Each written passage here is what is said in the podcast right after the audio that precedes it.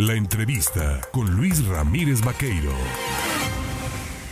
8 de la mañana con 23 minutos. Eh, una sentencia, una resolución que ha llamado fuertemente la atención es la que han hecho pública los abogados defensores del alcalde electo Jesús Carranza, Paseano Rueda, porque recientemente lo habría un juez, pues le habría otorgado una sentencia para que obtuviera su libertad.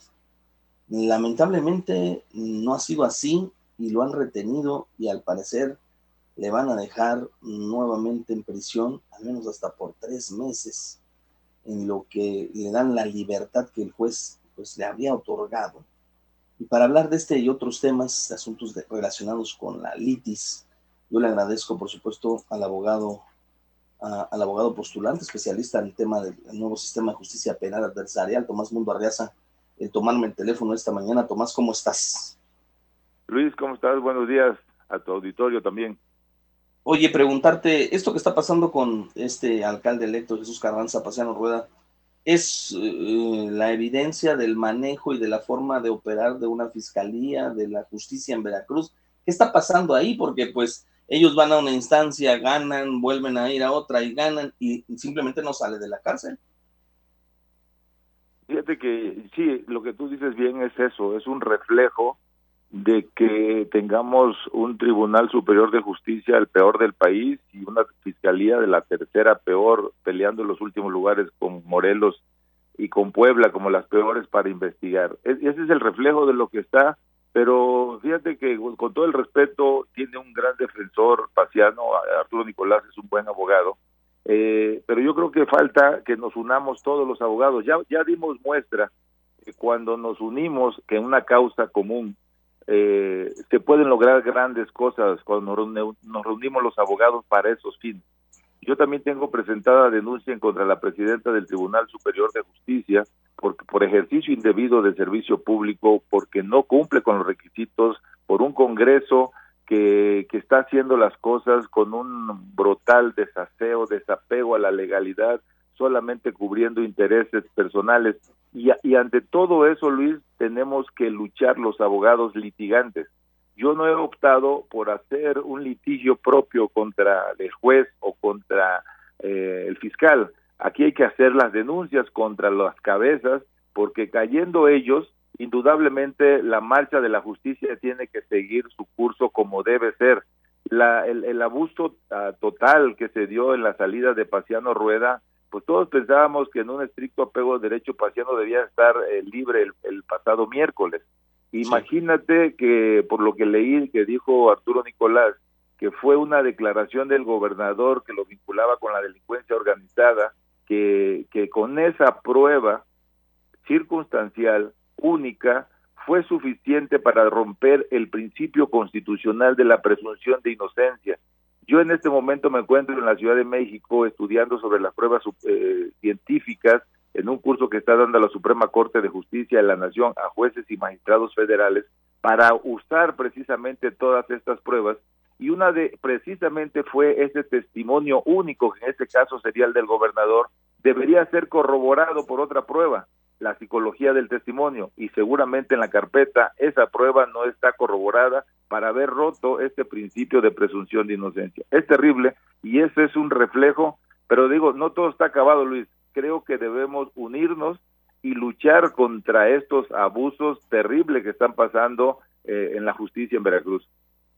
Un dato circuló ayer también en redes sociales a través de los corrillos políticos y todo esto, que tiene que ver con una determinación del segundo tribunal colegiado en materia administrativa en el séptimo circuito del Consejo de la Judicatura, este que tiene sede en Boca del Río, y que estaría pues analizando este jueves 14 la posibilidad de restituir en su encargo a Jorge Winkler como fiscal general del Estado.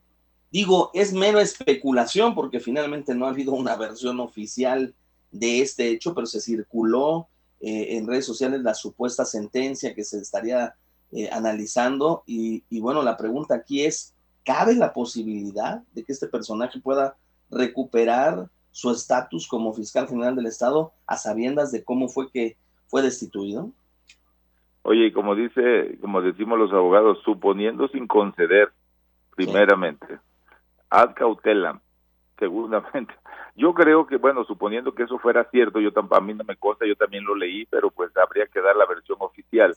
Eh, suponiendo que eso fuera cierto, sí, sí, la respuesta es sí, porque la destitución de Winkler fue obviamente fuera de toda legalidad, más allá de que estemos o no estemos de acuerdo con su actuar, yo nunca estuve de acuerdo con su actuar, pero más allá de eso, la destitución sí fue ilegal, como también fue ilegal la designación de esta nueva fiscal desde la emisión de la convocatoria yo fui aspirante a la fiscalía, impugné también el proceso de selección, no correspondía a la, a la, a la, permanente la designación de la convocatoria, con, con, correspondía según la constitución a, a, la Comisión de Seguridad Pública y no lo hicieron así.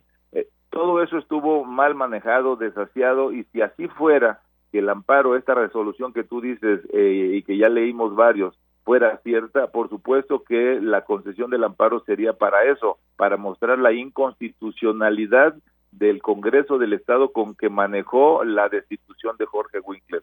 De que regrese, obviamente sería, digo, habría que sus abogados seguir luchando porque, según tengo entendido, tiene órdenes de aprehensión y si esas órdenes de aprehensión fueron emitidas posteriormente ya por fiscales a modo, ya por jueces a modo, creo que ahí sí tienen bastante trabajo y posibilidad de lograr anular las órdenes de aprehensión le, este, los abogados de Winkler, por un lado. Pero por otro lado, si fuera cierta esta nota, eh, la fiscal anterior tendría que dejar el cargo en forma inmediata por la ilegalidad con que fue nombrada.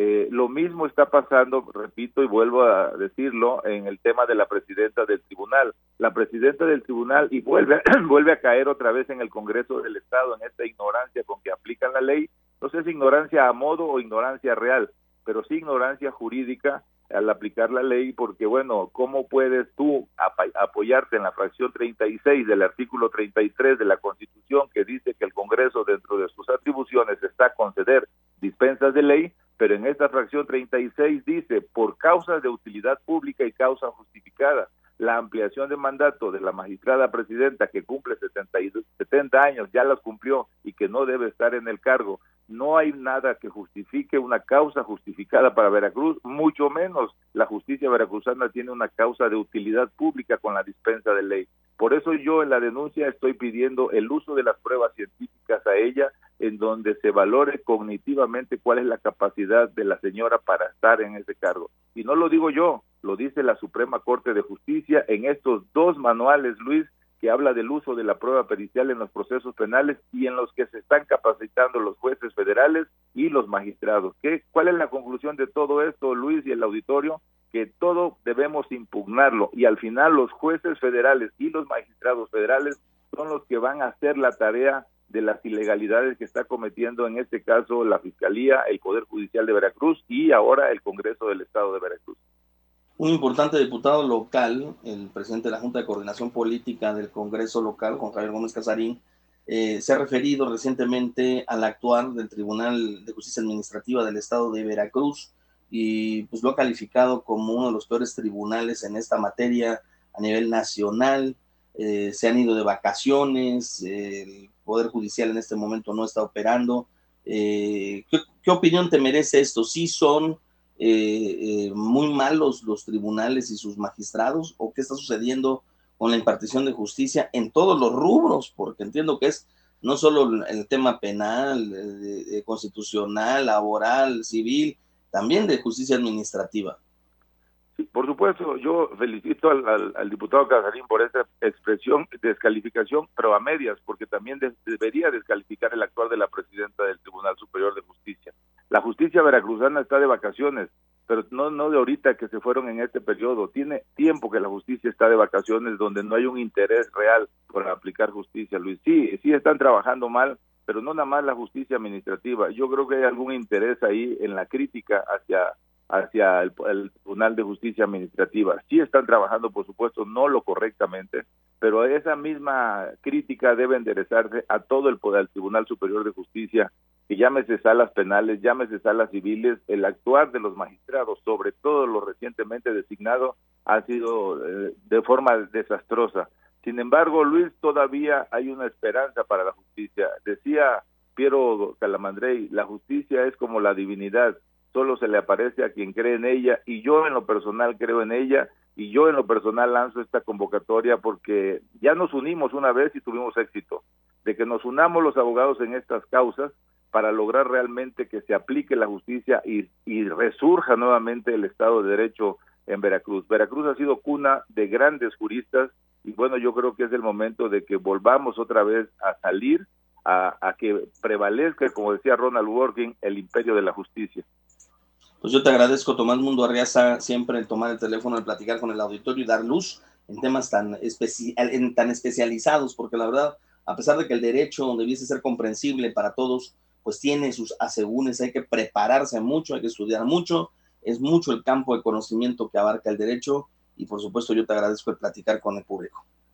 Muchas gracias Luis. Y hoy día que se viene el uso de las pruebas científicas, en Veracruz pronto daremos una noticia sobre esa difusión y obligatoriedad de las autoridades de aplicar las pruebas científicas en los procesos penales. Muchas gracias. Que tengas muy buen día. Esto mundo Arreaza.